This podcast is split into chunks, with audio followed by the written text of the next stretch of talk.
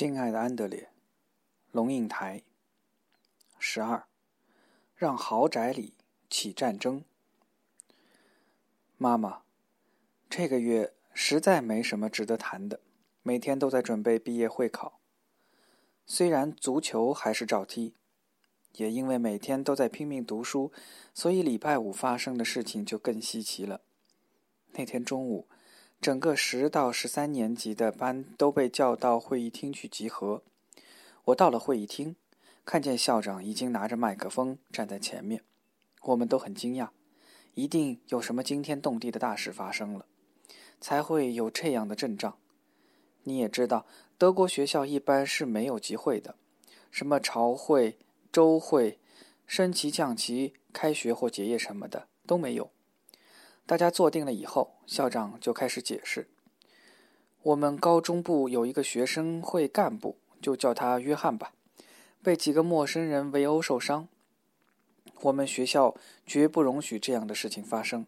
他呼吁所有的同学团结一致，谴责暴力，并且给被打伤的同学精神支持。”好了，大家都很震动，但是紧接着留言就开始了，而且留言还得到证实。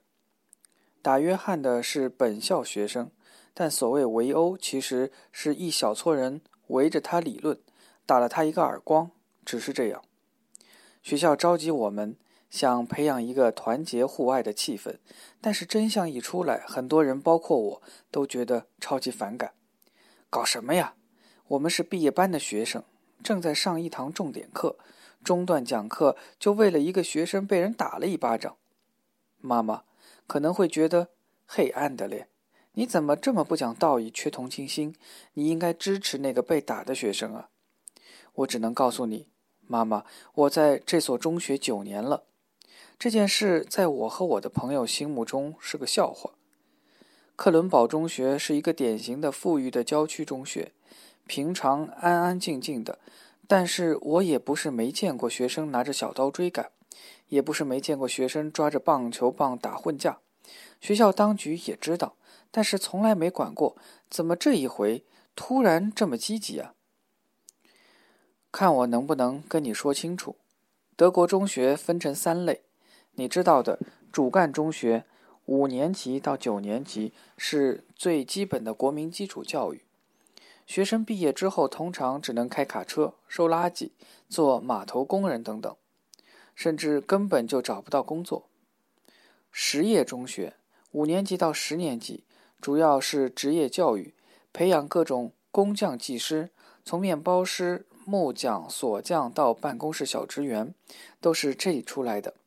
然后是完全中学，五年级到十三年级，等于是大学的先修班，培养将来的学术精英。我们的学校是一种综合中学，三类都在一个校园里。我所看见的打架，基本上都发生在主干中学的班里。